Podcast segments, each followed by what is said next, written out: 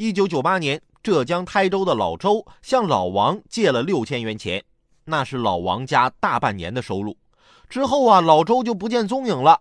今年三月，七十五岁的老王一纸诉状将老周告了。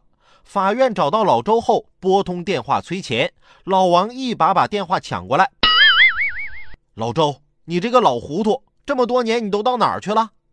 老王没说几句，这眼泪就掉下来了。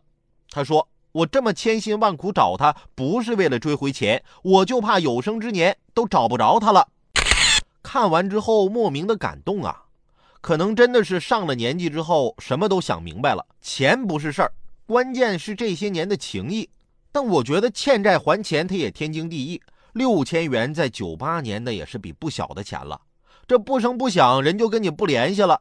那谈感情之前，还是先来点实际的，先让他把钱还了。朋友之间需要相互帮助，另外还有一点很重要。就是得坦诚相待。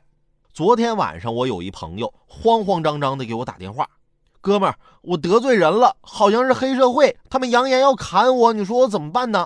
我想了想，我就告诉他，这样，你就跟他说说你是强哥的朋友。我朋友问，这强哥是谁呀？